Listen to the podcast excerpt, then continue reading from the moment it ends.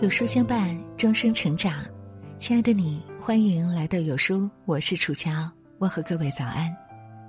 今天要和您分享的文章是：四十不多欲，五十不多情，六十不怎样呢？一起来听。人到中年，经历过世事无常，也体会过人间冷暖，越发觉得有些事情其实无需看得那么重。就如仓央嘉措在诗中写的：“世间事，除了生死，哪一桩不是闲事？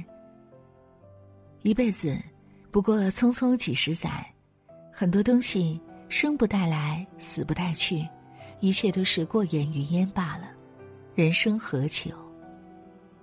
活到了一定年龄，终于想明白，人生其实很短，千万不要和自己过不去。”四十不多欲。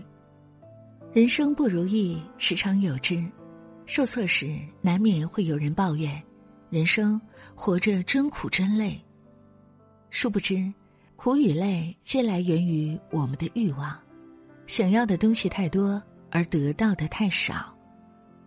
就好比一辆车，有了小的想要大的，有了大的想要贵的，有了贵的还想要。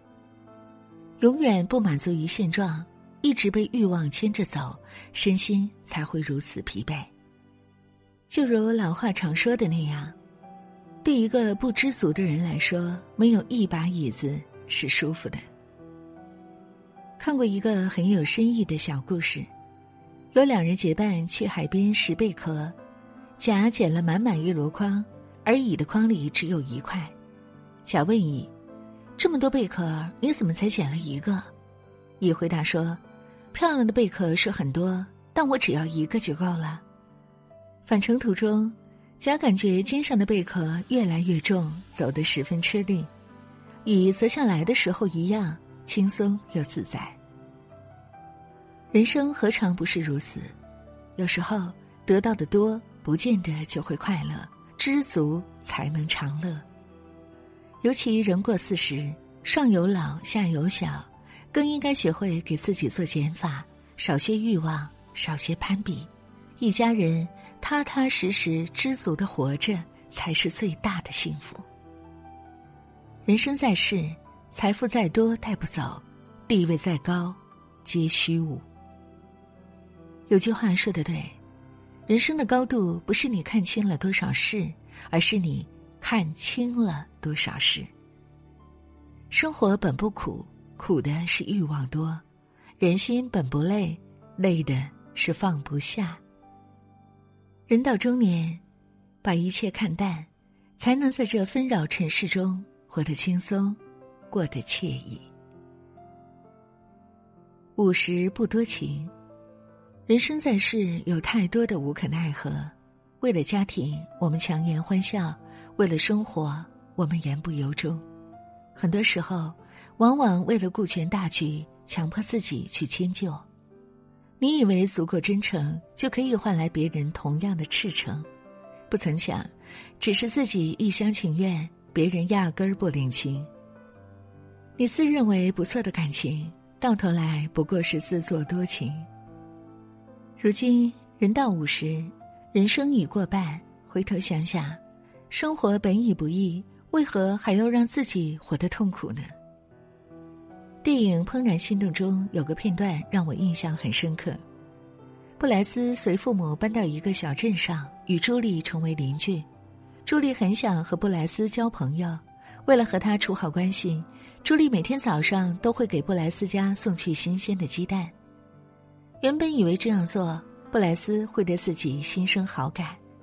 而实际上却恰恰相反，朱莉的好意，布莱斯并不领情。他每天都会把朱莉送来的鸡蛋当做垃圾扔掉。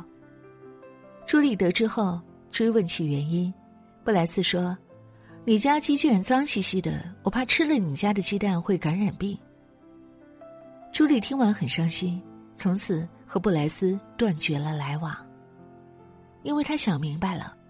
对一个不在乎自己的人付出再多，也都是自作多情罢了。作家刘同有句话说的很对：“这个世界上有结果的付出叫付出，没结果的付出叫代价。无论何种感情，合则处，不合则散。那些不把你放在眼里的人，别再讨好了。生命中来来往往，不是所有人都值得你去浪费时间和精力。拿你当草的人，你又何必拿他当宝？人生短暂，不必为不领情的人自怨自艾，不强求，不讨好，只和舒服的人在一起。六十不多时。哲学家叔本华有句话说：“人类所能犯的最大错误，就是拿健康来换取其他的身外之物。”是啊，人生在世，什么都可以丢，唯独健康不能丢。当你失去了健康，你就会明白，那些你一直追求的财富、名利和美貌，不过都是镜花水月。健康一旦没了，一切就都完了。年轻时为了家庭汲汲营营、早出晚归，三餐饮食随便解决，从不顾及自己的身体。可年岁渐长，越发感觉身体状况一天不如一天，精力越来越差，大病小病接踵而来，才真正的理解了那句话：不怕岁月催人老，只怕健康意外缺席。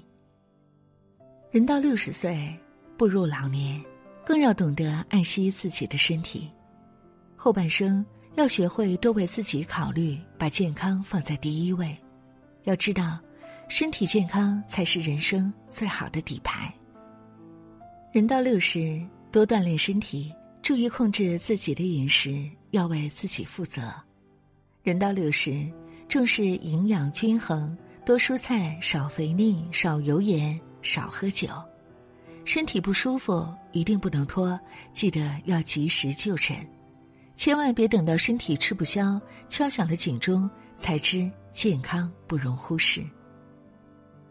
有健康，一切才有可能。好好的活着，比什么都重要。身体健康，比什么都可贵。身体是一切的本钱，只有好好的爱护它，才能健康又长寿。